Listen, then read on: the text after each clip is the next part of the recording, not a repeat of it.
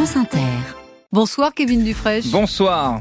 À la une du 18-20 et du premier journal de la soirée, un combat qui se poursuit. Celui d'Alexei Navalny par la voix et le visage de sa femme Yulia qui sur les réseaux sociaux appelle les opposants à Vladimir Poutine à se rassembler autour d'elle. Elle a participé aujourd'hui à la réunion des ministres des Affaires étrangères de l'Union européenne à Bruxelles. Nous y sommes dès le début de ce journal. Et les autres titres, Kevin? Une participation forfaitaire. Voilà ce qui va être euh, très bientôt demandé aux bénéficiaires du compte personnel de formation. Objectif 200 millions d'euros d'économie, dit le gouvernement. Et on en parle tout à l'heure avec Yves Ricordo, secrétaire national de la CFDT, invité de ce journal. Nous serons à Menton où le RN a présenté sa nouvelle recrue pour les élections européennes. L'Europe qui a TikTok dans le viseur, enquête ouverte pour des manquements en matière de protection des mineurs.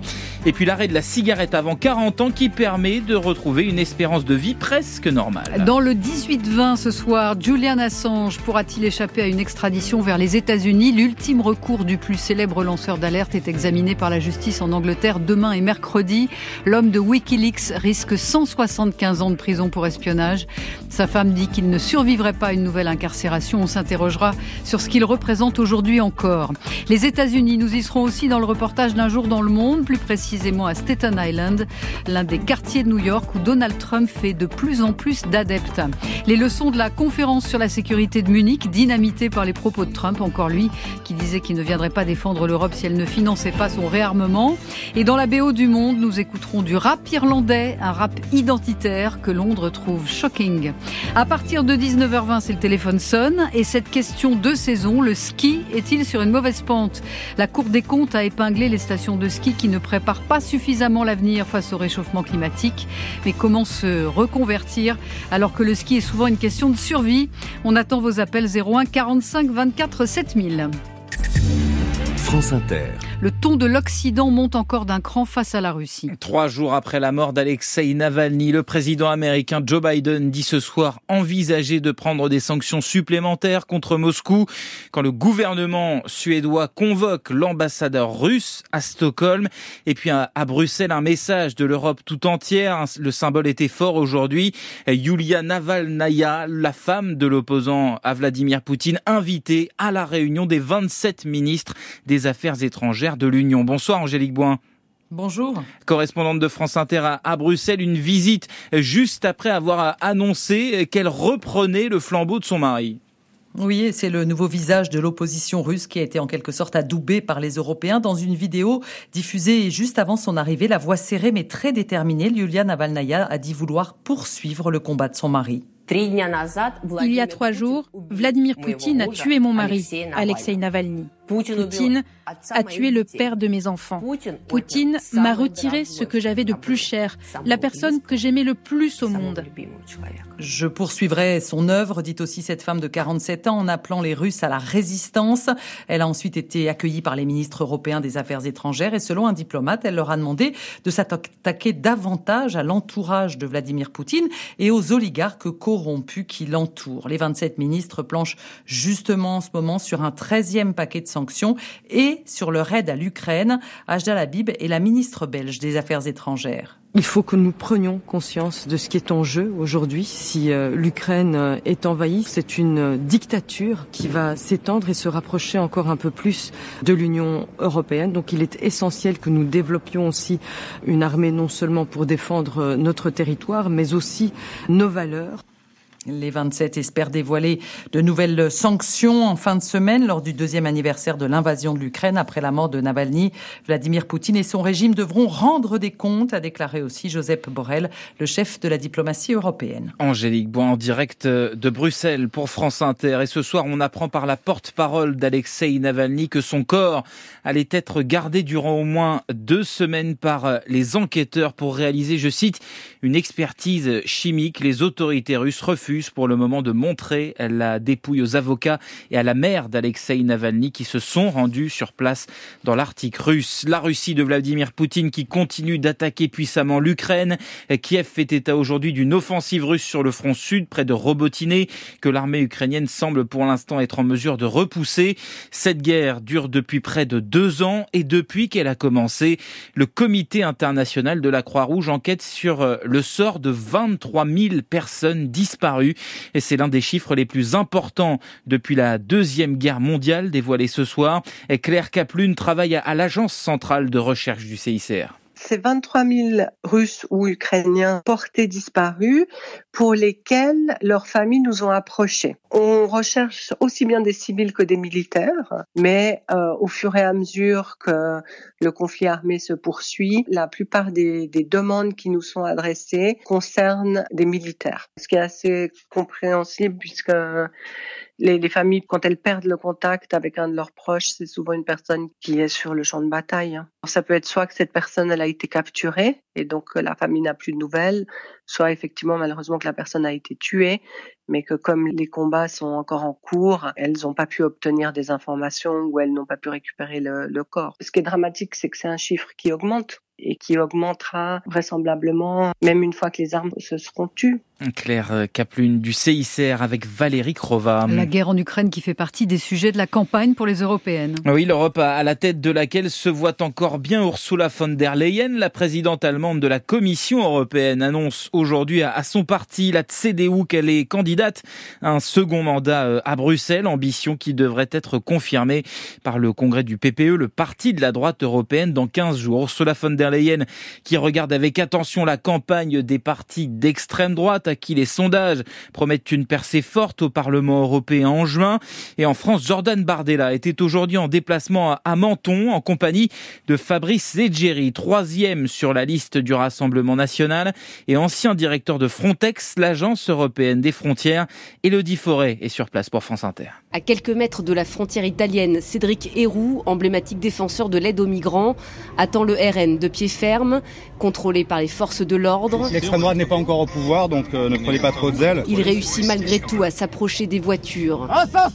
Son cri vise Fabrice Légéry, ancien patron de Frontex, soupçonné par l'Office européen de lutte antifraude d'avoir cofinancé des refoulements illégaux de migrants. Il a obligé des gens à reprendre la mer malgré les risques qu'il y a sur la mer. Donc je pense que euh, ce, ce, monsieur, cet ancien de, de, de, Frontex, est responsable de noyades en Méditerranée. À bonne distance, entouré de très nombreux policiers, Jordan Bardella répond sèchement aux militants. Il répondra devant une cour de justice. En retrait derrière son nouveau patron, Fabrice Légéry répète lui en boucle les raisons de sa présence. Je peux témoigner parce que j'ai été euh, un acteur au cœur euh, du système, que euh, les outils comme Frontex, euh, destinés à renforcer les contrôles aux frontières extérieures de l'Union européenne, ont été dévoyés par la Commission. Dévoyés selon l'Égérie pour accueillir les migrants plutôt que de protéger les pays membres.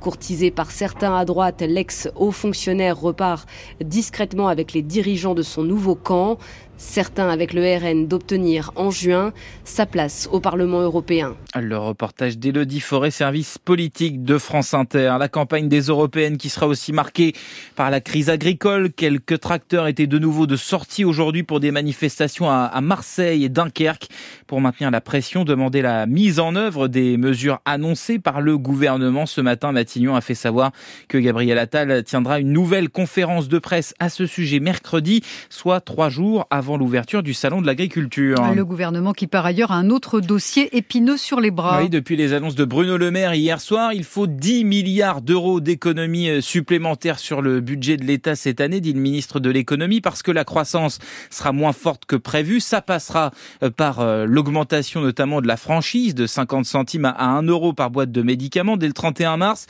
ou encore par la baisse du budget de ma prime rénov qui devait être de 5 milliards d'euros. Cette année, finalement, ce sera 4 cette enveloppe qui sert à, aider les propriétaires qui veulent faire euh, la rénovation énergétique de leur logement. Alors l'annonce ne ravit pas le secteur, Agnès Soubian. Morale en berne pour les propriétaires, à la complexité de procédures maintes fois revues. Il faut faire des travaux, des devis, ça court, ça va, ça vient, les dossiers s'empilent. Ben, après, les gens de guerre là, s'ils abandonnent. S'ajoutent des travaux toujours plus chers et aux résultats mitigés. Christophe Demerson est le président de l'Union nationale des propriétaires immobiliers. Moi, ce que je vois partout en France, c'est des gens qui ont fait des travaux et dont les notes ne bougent pas, particulièrement sur les petits appartements. Et comme vous le savez, l'investisseur et le propriétaire, ben, il devient frileux et on le comprend avec avec l'explosion du coût des matériaux. Même état d'esprit pour les professionnels du secteur. Le problème n'est pas le montant des aides. Une partie de l'enveloppe dédiée à ma prime rénove l'an dernier n'a pas été utilisée. Le problème, c'est la complexité. Jean-Christophe Repon est le directeur de la CAPEB, Confédération de l'artisanat et des petites entreprises du bâtiment. Ce qu'il importe là, à l'heure actuelle, c'est de réformer ma prime rénov, le rendre plus fluide, plus transparent et plus rapide. Et nous, on a besoin d'amener de plus en plus d'artisans vers ces chantiers-là. Actuellement, en France, il n'y a que 60 000 entreprises dites RGE qui peuvent faire accéder à ma prime rénov aux particuliers. C'est pas satisfaisant. D'autant que l'an dernier, 65 000 entreprises avaient cette certification reconnue garant pour l'environnement, mais plus de 4 000 ont donc jeté l'éponge face à la complexité des procédures et au coût des matériaux. Agnès Soubiran, service économie de France Inter, et parmi les autres leviers actionnés par l'exécutif pour faire des économies, le compte personnel de formation. Les salariés vont devoir bientôt payer un forfait pour en bénéficier. Bonsoir Yvan Ricordo. Bonsoir. Vous êtes secrétaire national de la CFDT. À l'avenir, donc, euh, les salariés qui souhaitent se former via leur compte personnel de formation devront payer une participation forfaitaire, sans doute d'au moins 10%. Or, 7 millions de personnes ont utilisé l'an dernier leur CPF. Pour vous, c'est une très mauvaise idée? Oui, c'est une mauvaise idée. Euh, le, c'est pas la première fois que le ministre de l'économie euh, envisage cette mesure. Ce que la CFDT souhaite dire tout d'abord, c'est que cette mesure va pas s'appliquer euh, tout de suite et pas en l'état, parce qu'elle nécessite que les organisations syndicales de salariés soient consultées avant qu'un décret soit pris. Et donc mmh. la CFDT va agir pour faire en sorte qu'il n'y ait pas cette mesure aveugle d'un reste à charge de au moins 10% tel qu'on nous l'annonce. Mmh. Mais on note aussi que le ministre de l'économie avait pas auparavant parlé d'un reste à charge de 30%. Donc les choses ne sont pas encore complètement décidées. Mais vous vous y opposez totalement oui, tout à fait, pour deux raisons. La première, c'est que tous les salariés ont un compte personnel de formation et la promesse était que euh, ils ont leur compte et ils peuvent s'en servir librement. Il y avait une loi qui parlait de liberté de son avenir professionnel et donc il y avait cette promesse d'origine qui serait remise en cause si cette mesure était prise. Puis la deuxième, qui est essentielle pour la CFDT, c'est qu'un reste à charge. Aujourd'hui, un dossier de formation, c'est à peu près 1500 euros en moyenne. Si vous mettez 10% de reste à charge, ça fait 150 euros. Les salariés modestes qui ont du mal à joindre les deux bouts de leur budget euh, à la fin du mois, c'est eux qui vont pas mettre 150 euh, euros de, de formation. Or, c'est eux qui ont les postes les plus exposés et qui doivent renforcer leurs compétences. Hmm. Donc la CFDT, elle dit très clairement au gouvernement, tout le monde dit que les compétences, la formation, c'est stratégique. C'est pas à ce moment-là qu'il faut réduire euh, les budgets. Hmm, donc vous avez peur que ce soit dissuasif. En, même temps, la formation a coûté à l'État l'an dernier 2 milliards d'euros. Il y a peut-être là des économies à faire, non? Oui, bien sûr. Et la CFDT le dit depuis le début. Il faut réguler le système du compte personnel de formation, mais il faut le réguler de façon intelligente, euh, c'est-à-dire pour faire en sorte que les formations qui servent le renforcement des compétences et des qualifications des salariés pour qu'ils aient une carrière euh, ascendante, ça, ça soit financé fortement et que d'autres formations le soient moins. Par exemple, on prend l'exemple. Le gouvernement vient de décider de, formation, de, de financer dès le premier euro euh, le permis de conduire pour le permis moto. Oui. Il nous semble pas à la CFDT que ça soit euh, incontournable pour euh, rechercher un emploi ou pour avoir un développement de carrière. C'est pas le permis moto qui fait les carrières professionnelles. Et donc au moment où il libéralise complètement le CPF en l'ouvrant à tout va, ben, c'est pas la meilleure régulation. Donc la CFDT faut dit faut reprendre en main le compte personnel de formation pour le mettre au service des carrières professionnelles. Donc faire le tri dans les formations où par ailleurs les abus sont fréquents quand même. Oui, tout à fait. Mais il euh, faut absolument faire le choix de renforcer les dispositifs de formation qui sont à l'initiative des salariés et y compris qui sont discutés dans les entreprises avec les DRH pour faire en sorte que ces formations-là bah, permettent un financement en partie du salarié et en partie de l'entreprise. La CFDT est très demandeuse d'avoir ce système vertueux-là. Ça veut dire que les formations qui ouvrent à tout et, et, rien en même temps pour les carrières professionnelles, bah, elles soient pas éligibles au compte personnel de formation. C'est ça la bonne régulation, mm. la régulation professionnelle, la régulation intelligente, et c'est pas un reste à charge qui va toucher tout le monde. En attendant cette éventuelle participation forfaitaire, parce que j'entends bien que vous allez vous bagarrer pour qu'elle n'existe pas, est-ce qu'il faut se précipiter pour valider les formations qui nous intéressent? Non, les, salariés ont désormais un compte qui est euh, euh, alimenté tous les ans, et donc tous les ans il y a 500 ou 800 euros en fonction de sa situation qui vient alimenter son compte. Ça, ça va demeurer, et je le redis, il va y avoir une concertation. Pour l'instant, on n'a pas eu d'invitation au ministère du Travail pour avoir une concertation sur ce sujet-là, donc il y a encore des nombreux mois avant qu'il y ait une mesure qui soit prise, et la CFDT, mmh. elle fera en sorte que les formations qui sont nécessaires pour les carrières professionnelles soient exonérées de ce reste à charge. Donc, euh, cette histoire n'est pas terminée, on l'entend. Il y a une annonce. il y a une annonce, mais on va se battre. Merci beaucoup, Yvan Ricordo, secrétaire national de la CFDT. L'actualité ce soir, c'est aussi TikTok visé par une procédure formelle. C'est le terme technique de l'Union européenne. Bruxelles soupçonne le réseau social chinois d'enfreindre le règlement européen sur les services numériques, le DSA, notamment sur la protection des mineurs. Bonsoir Raphaël Aubry. Bonsoir Kevin. Expliquez-nous ce que c'est que cette enquête à quoi va-t-elle servir? Eh bien, elle vise à savoir si TikTok met en place les mesures nécessaires pour protéger, je cite, le bien-être physique et émotionnel des mineurs. Dans les faits, la commission va s'intéresser aux outils pour réduire les risques, par exemple de dépendance avec les algorithmes. Sur TikTok, on scrolle d'une vidéo à l'autre. Bruxelles va aussi s'intéresser aux moyens pour vérifier l'âge des utilisateurs pour éviter de tomber sur des contenus inappropriés. TikTok est autorisé à partir de 13 ans en Europe. Cette enquête est une nouvelle étape après déjà une demande d'information sur le sujet en mhm. novembre. Elle porte aussi sur l'accès des chercheurs aux données du réseau social, une autre obligation depuis la mise en place du règlement européen sur les services numériques. Et du côté de TikTok, Raphaël, on est serein concernant cette enquête. Oui, un porte-parole explique que le réseau social est précurseur sur la protection des mineurs et se réjouit même de pouvoir détailler son travail. Malgré tout, en cas de manquement TikTok risque une amende à hauteur de 6% de son chiffre d'affaires mondial, estimé à plus de 10 milliards de dollars l'année dernière. Raphaël Aubry, service numérique de France Inter, et puis depuis plusieurs semaines, un X, anciennement Twitter, est également visé par une enquête formelle euh, de l'Union européenne pour des manquements dans la lutte contre les fausses nouvelles, notamment. Les revenus du canal de Suez ont baissé de 40 à 50% depuis le début de l'année, selon le président égyptien. Conséquence des attaques en, mer Rouge des rebelles outils du Yémen qui affirment viser les bateaux liés à Israël ou ses alliés. Aujourd'hui encore, un cargo américain dit avoir subi euh, une attaque de missiles au large du Yémen. Et puis voilà une nouvelle qui est peut-être de nature à convaincre les fumeurs les plus jeunes. Arrêter la cigarette avant 40 ans permet de retrouver quasiment l'espérance de vie d'une personne qui ne fume pas. C'est ce que confirme une étude publiée récemment dans le New England Journal of Medicine. Bonsoir Victor Deland. Bonsoir Kevin. Une étude très large hein, puisque les scientifiques ont suivi un million et demi de personnes à travers le monde. Oui, les chercheurs ont analysé les données de santé d'un million et demi de patients des États-Unis, du Canada, du Royaume-Uni et de la Norvège. Leurs résultats confirment une tendance que martèlent les addictologues depuis des années. Plus on arrête tôt de fumer et plus les bénéfices sont importants.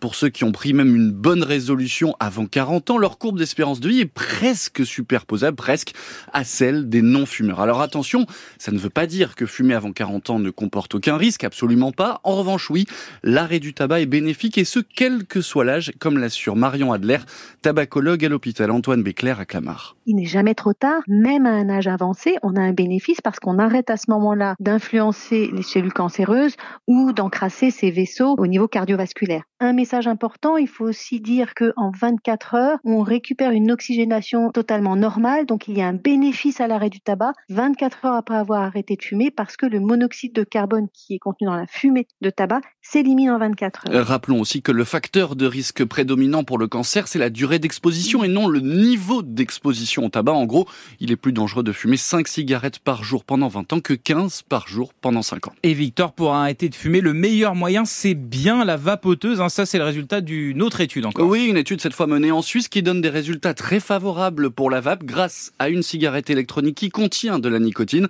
Les patients de cette étude ont réussi à arrêter deux fois plus qu'avec n'importe quel autre sevrage tabagique. Et d'après euh, Santé publique France, 66 000 décès prématurés chaque année sont dus au tabac en France. Merci Victor Delande, spécialiste santé de France Inter. Et puis l'OM n'aura pas tardé à trouver son quatrième entraîneur de la saison. Jean-Louis Gasset va faire son arrivée à Marseille dans les prochaines heures. Il remplace Gennaro Gattuso, l'entraîneur italien qui part au lendemain d'une nouvelle défaite en, championnat à Brest. Jean-Louis Gasset a été limogé il y a trois semaines de son poste de sélectionneur de la Côte d'Ivoire en plein milieu de la Coupe d'Afrique des Nations. Et vous, vous n'êtes pas limogé, Kevin, puisque vous revenez tout à l'heure pour sous les radars. Je compte sur vous. Allez, on jette un œil sur le ciel. La météo avec Vitacitral TR+, des laboratoires Acepta, gel réparateur pour les mains abîmées par le froid, les gels hydroalcooliques et les lavages fréquents, en pharmacie et parapharmacie. Bonsoir Olivier Proust. Bonsoir Christelle. Un ciel souvent bien gris demain matin. Une perturbation progresse dans des hautes pressions. Elle apporte essentiellement de la grisaille demain matin. Une grisaille épaisse donnant quelques bruines, parfois doublées de brouillard. Ce ciel maussade n'épargnera que la Méditerranée où Mistral et Tramontane continuent de souffler jusqu'à 80 à 90 km heure en fin de nuit et début de matinée avant de baisser d'un cran, toujours sous le soleil. Et ailleurs du soleil aussi? Dans les Alpes, dans les Pyrénées, oui. Ailleurs, ça va être plus difficile. On devrait quand même finir par retrouver un ciel variable à nuageux en journée. Mais de la Bretagne au Haut-de-France, il restera chargé avec toujours des bruines et un vent sensible de sud-ouest. C'est donc une nouvelle journée parfois bien grise, mais plutôt calme, avant un temps nettement plus agité à partir de mercredi et pour la suite de la semaine. Les températures évoluent peu demain. On attend 4 à 11 le matin et des maximales semblables à celles d'aujourd'hui, avec 11 à 20. Olivier Proust de Météo France et vous revenez après le journal de 19h.